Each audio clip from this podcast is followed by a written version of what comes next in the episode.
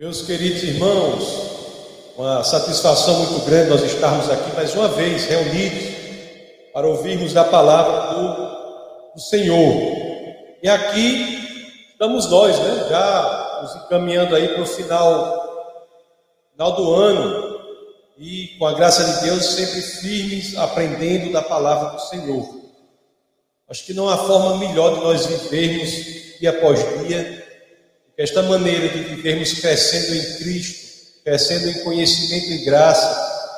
E por isso que devemos sempre dizer, né? Glória a Deus por Sua palavra. A palavra de Deus é valiosa, devemos ter nela um carinho muito grande, uma, uma devoção muito grande, ela é a bússola para a nossa vida. Na nossa série sobre o, o Evangelho de João, nós vamos entrar hoje no capítulo 10. É o capítulo que se inicia falando sobre o pastor e o rebanho. Interessante, né? Pastores de ovelhas. Quantos homens de Deus foram pastores de ovelhas? temos aí Abraão, Isaac, Jacó, Moisés, Davi, para, para citar alguns desses homens de Deus que foram pastores de ovelhas. E, além disso, quantas vezes as Escrituras elas, elas nos apresentam o Senhor como pastor. O próprio rei Davi, o pastor de ovelhas, né? ele olhando para o futuro, olhando para a vinda do Messias, ele identifica o Senhor assim, como um pastor. Ele faz isso de forma incrivelmente bela. Talvez seja um dos salmos mais conhecidos, é o Salmo 23, eu vou até pedir licença a vocês para que nós possamos lê-lo, tá? os seus, seus seis primeiros versos, Salmos 23. Vamos ler do 1 ao 6, para que nós tenhamos essa percepção. Quão bela é essa referência a Jesus que estava por vir, o Messias, como um pastor. As Escrituras dizem, Salmos é, 23, 1 a 6, dizem assim: O Senhor é meu pastor, nada terei falta. Em verdes pastagens me faz repousar e me conduz a águas tranquilas. Restaura-me o vigor, guia-me nas veredas da justiça por amor do seu nome. Mesmo quando eu andar um vale de trevas e morte, não temerei perigo algum, pois tu estás comigo, a tua vara e o teu cajado me protegem. Preparas um banquete para mim à vista de meus inimigos Tu me honras, ungindo a minha cabeça com óleo e fazendo transbordar o meu cálice. Sei que a bondade e a fidelidade me acompanharão todos os dias da minha vida e voltarei à casa do Senhor enquanto eu viver.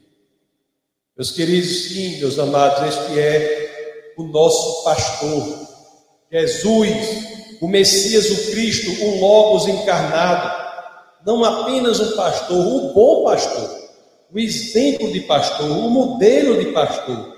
É verdade que há os bons pastores há os maus pastores.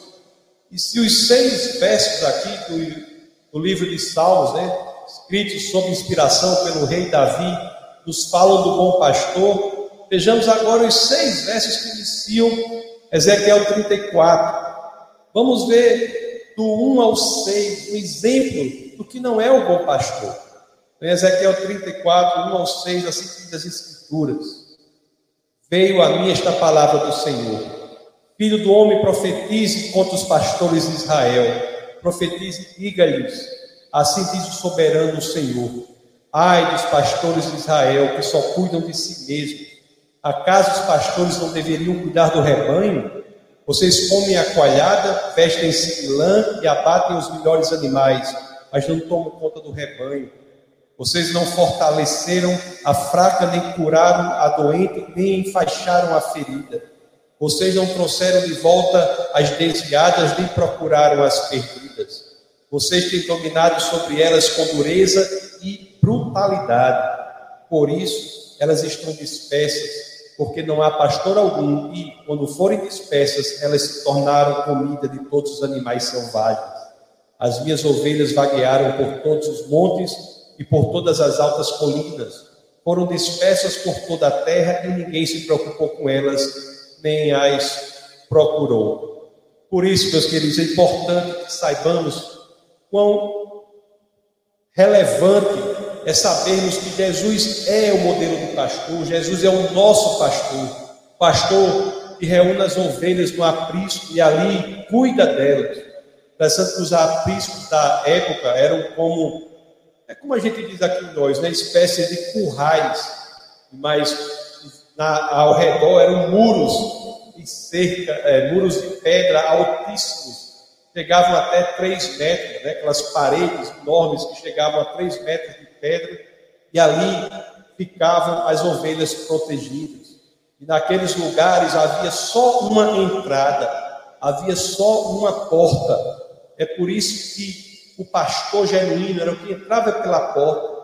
Se alguém fosse visto entrando por outro lugar, fosse visto tentando pular o muro ou qualquer coisa, não, era o bom pastor, ou era um ladrão, ou era um assaltante a porta era o único lugar legítimo de entrada. E é exatamente neste contexto impressionante que o texto de hoje se coloca, o texto base de hoje. Que Jesus vai nos ensinar sobre esta porta, esta porta que se confunde com um bom pastor. Então é neste contexto que eu peço a vocês que, claro, assim querendo, abram as escrituras naqueles que são os cinco primeiros versos do texto base do nosso bate-papo de hoje. Então vamos abrir as escrituras no Evangelho de São João, no capítulo 10. Vamos ler dos versos 1, vamos ler até os 5.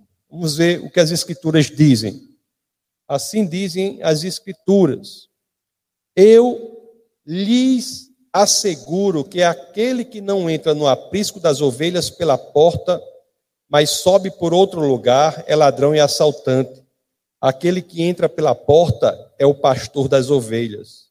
O porteiro abre-lhe a porta e as ovelhas ouvem a sua voz. Ele clama, ele chama as suas ovelhas pelo nome e as leva para fora. Depois de conduzir para fora todas as suas ovelhas, vai adiante delas e estas o seguem, porque conhecem a sua voz. Mas nunca seguirão um estranho, na verdade fugirão dele porque não reconhecem a voz de estranhos.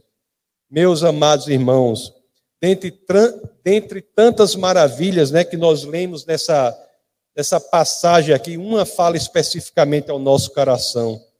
Ele chama as ovelhas pelo nome. Isso é impressionante. Jesus nos chama pelo nome. O bom pastor nos conhece pelo nome. Jesus, meus amados, ele conhece você intimamente. Jesus o conhece pelo nome. João, José, Francisca, Flávia, Pedro, Maria. Ele conhece você pelo nome. Isso é maravilhoso. Ele conhece o nosso coração. Ele quer se relacionar conosco. Ele nos chama pelo nome. Isso é muito importante, meus queridos. Nós não somos apenas mais um exemplar da humanidade. Não. Para Jesus, você é uma pessoa única, uma pessoa singular, uma pessoa com suas peculiaridades, particularidades, idiosincrasias, uma pessoa que se diferencia de todas as demais e ele conhece você da forma que você é e o chama pelo nome. É por isso que o bom pastor conhece as pessoas assim. Vocês já pensaram nessa perspectiva sobre a história de Lázaro, sabe, de Lázaro que morreu e foi ressuscitado. Não é? Lázaro, ele havia morrido. Jesus foi ali até o sepulcro e as pessoas já diziam né, que o corpo ali cheirava mal. Mas Jesus foi lá e quando chega ali, ele ora ao Pai e como é que ele diz? Vamos só ver como é que Jesus fala ali. Está lá no Evangelho de João, no capítulo 11, no verso 43, em que as Escrituras dizem assim: diante daquele corpo morto, da pessoa morta, Jesus chega ali e diz assim: depois de dizer isso, Jesus bradou em alta voz: Lázaro, venha para fora. Meus queridos, isso é muito forte. Eu às vezes penso sobre mim mesmo como um Lázaro, né? Estava morto e ouvi a voz de Jesus. Ouvi e obedeci. E fazendo isso, assim como Lázaro, encontrei a vida. Ele fala, meus queridos. Jesus fala com todos que estão mortos em seus espíritos, aqueles que sentem um grande vazio, uma inquietação na alma, um buraco no peito. Fala a todos que estão na gruta escura e fúnebre da existência longe de Deus. E ele fala assim: venha para fora. E ele não diz apenas isso, ele diz o seu nome. Venha, venha, entre na presença de Deus, encontre a salvação, entre na porta que é o nosso Senhor e Salvador, o Cristo Jesus. Meus queridos, dessas realidades profundas é que Jesus fala ao falar sobre a questão do pastor e os rebanhos e oferece explicações para isso. E, é, e são essas explicações que estão nos versos do texto base de hoje, nos subsequentes. Então eu já convido você para que nós possamos ler agora o Evangelho de João, no capítulo 10, e agora do verso 6 ao 10. Vamos ler os últimos versos do texto base do nosso bate-papo de hoje, para vermos Jesus explicando a maravilha que ele é, dizendo que ele é esta porta, este caminho por meio do qual sairemos da morte e encontramos a vida. Olhe que coisa profunda as Escrituras nos dizem sobre o nosso Senhor e Salvador. Então, João, capítulo 10, verso 6, assim dizem as Escrituras. Jesus usou essa comparação, mas eles não compreenderam o que lhes estava falando. Então Jesus afirmou de novo: Digo-lhes a verdade, eu sou a porta das ovelhas. Todos os que vieram antes de mim eram ladrões e assaltantes, mas as ovelhas não os ouviram. Eu sou a porta. Quem entra por mim será salvo entrará e sairá e encontrará pastagem. E o último verso 10 diz: O ladrão vem apenas para roubar, matar e destruir. Eu vim para que tenham vida e a tenham plenamente. Amados irmãos, eu tenho a impressão que essa é uma das revelações mais profundas das Escrituras. O inimigo das nossas almas, ele vem com uma missão específica: roubar, matar e destruir. Jesus não. Jesus vem para que tenhamos vida, e não apenas isso, para que a tenhamos em plenitude, para que a tenhamos abundantemente. A analogia da porta é uma analogia simples, mas poderosíssima. Simples, mas poderosíssima. Não compliquemos o que é simples.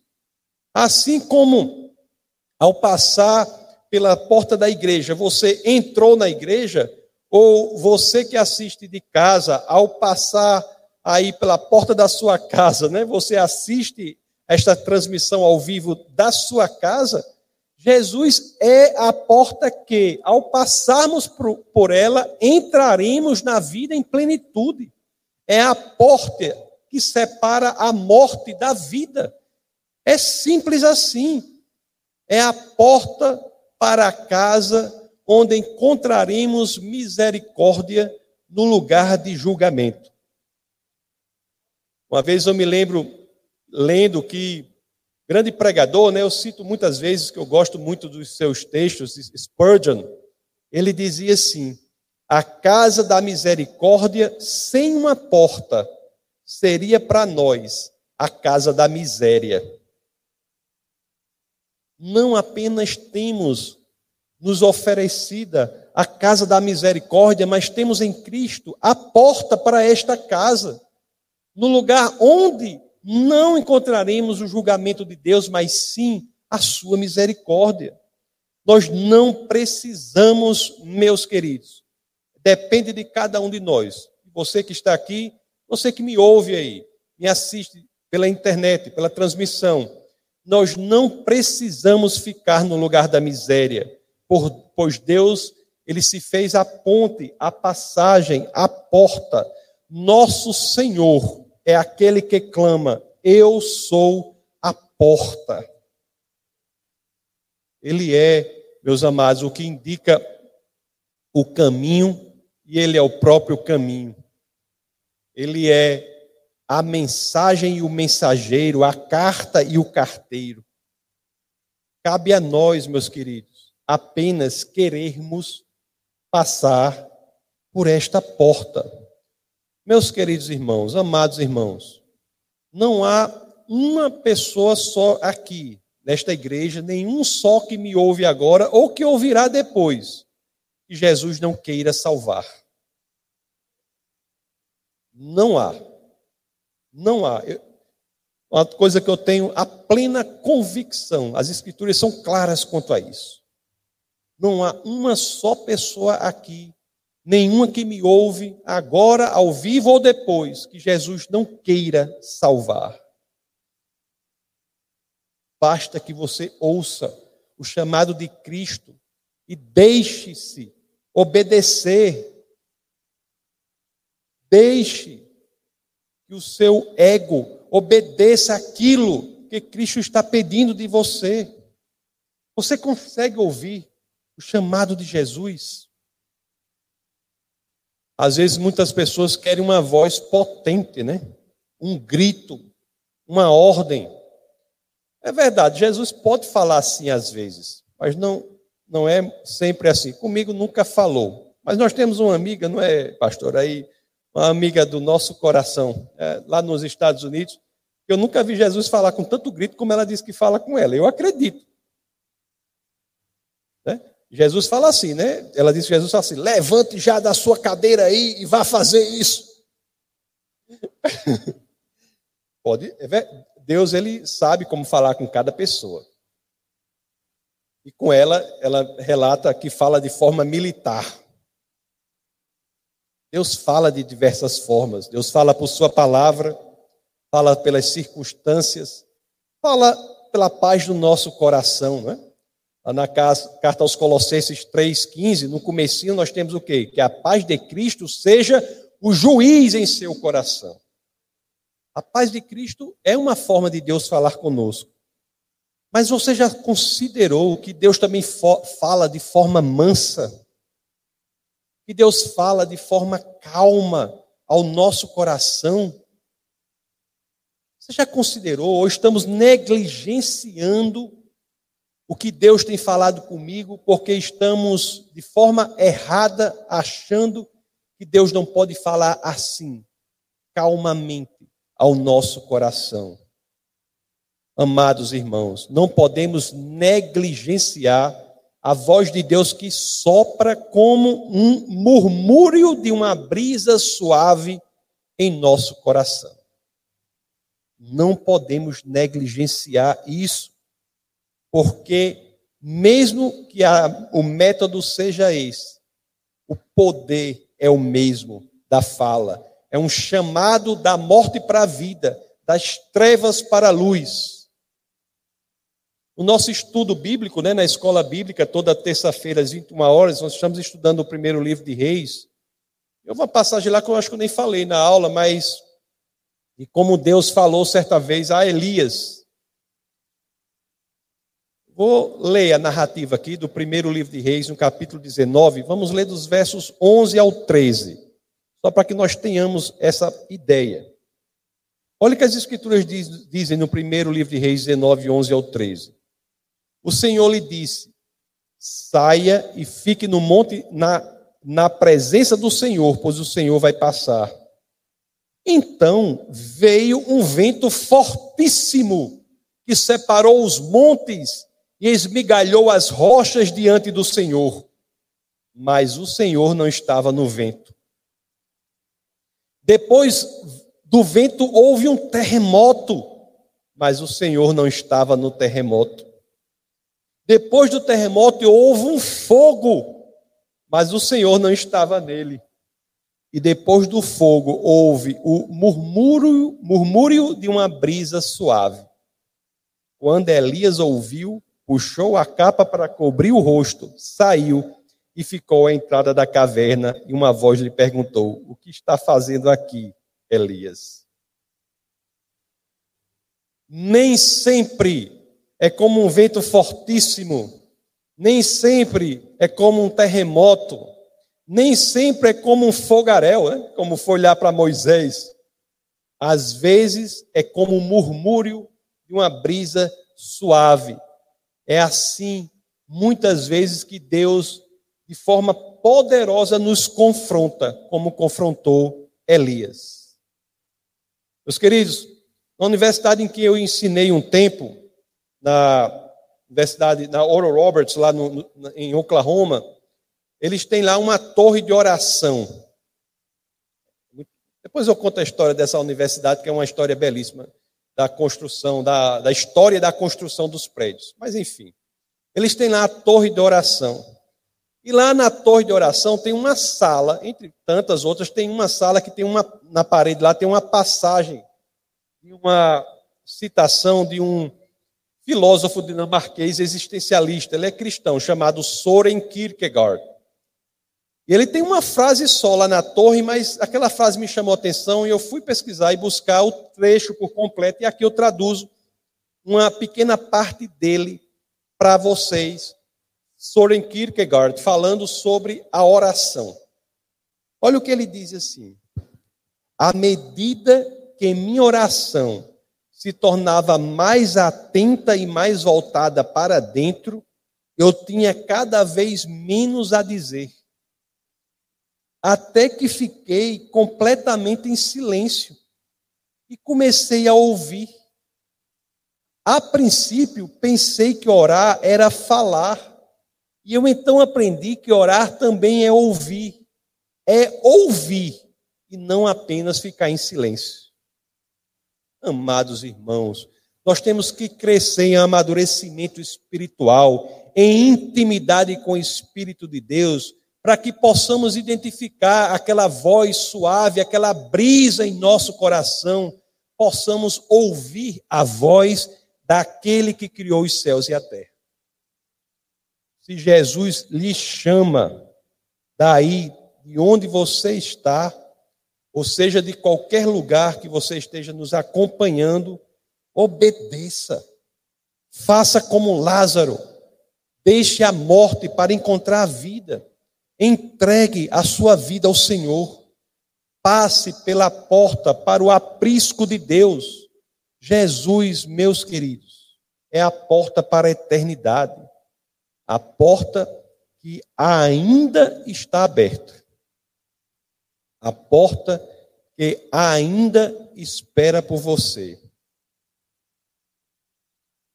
Obrigado, Senhor, por não nos desamparar. Obrigado, Senhor, por não nos deixar desavisados. A graça de Deus tem dois momentos. Dois momentos. O primeiro momento é dar a saída para que não soframos o julgamento dele. Chamamos de salvação. A pessoa é salva de quê? Do julgamento de Deus. E o segundo momento é nos avisar dessa saída. Você que está aqui não pode dizer que não foi avisado. E onde você estiver, a minha sugestão, não vou chamá-lo aqui à frente. A minha sugestão é que de onde você estiver, seja aqui em qualquer lugar do Brasil ou mesmo do mundo dos que acompanham, você possa neste momento dizer: Senhor, eu quero passar por esta porta. Senhor, eu entrego minha vida. Senhor, eu quero a vida em lugar da morte, eu quero a luz em lugar das trevas. Senhor, eu quero que o Senhor preencha este vazio enorme que eu sinto dentro de mim. É assim, meus amados, que nós nos reconectamos com aquele que veio e morreu por nós. Tudo o que fazemos aqui tem uma finalidade maior e essa finalidade é simplesmente mostrar ao mundo que há uma saída. E essa saída é uma pessoa, Jesus Cristo. Se você está aqui e fez isso, fale comigo ao final, nós queremos acompanhar você. Você está na internet aí, nos acompanhando na transmissão ao vivo e fez isso, mande um WhatsApp para o ministério. Nós também queremos acompanhar você. Nós queremos mostrar a você o quão grandioso é quando entregamos a vida ao Senhor, entendemos que é um caminho diferente que se nos apresenta caminho de crescimento passo a passo para nos tornarmos mais e mais parecidos com Cristo. Você não precisa mudar nada para atravessar essa porta. Mas uma vez que você atravesse, se prepare. A sua vida nunca será mais a mesma. Vamos orar. Senhor, muito obrigado, Pai, pela realidade sobrenatural. Obrigado, Pai, por falar ao nosso coração.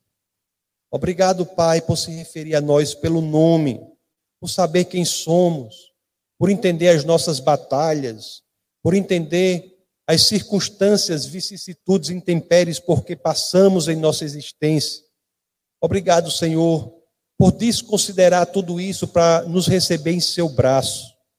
Obrigado, Senhor, por tão impressionante amor. Obrigado por este amor incondicional que se desdobra e se lança sobre nós, nos recebendo nos braços do Pai, para que possamos verdadeiramente experimentar da alegria e do regozijo que só são encontrados no paraíso. E é no nome de Jesus Cristo, o nome poderoso do nosso Senhor e Salvador, que todos aqui, unissonamente, dizemos: Amém.